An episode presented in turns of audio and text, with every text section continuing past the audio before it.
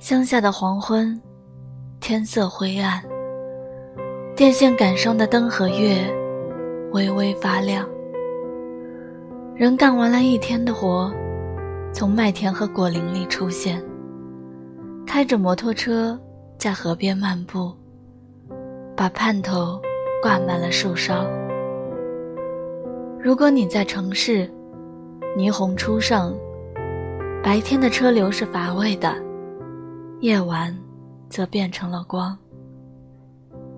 对于人类，清晨和深夜都在出发。只有在黄昏间隙，他们才能感受到漫长旅途上这短暂的美好歇气。多在黄昏时分出来走走吧。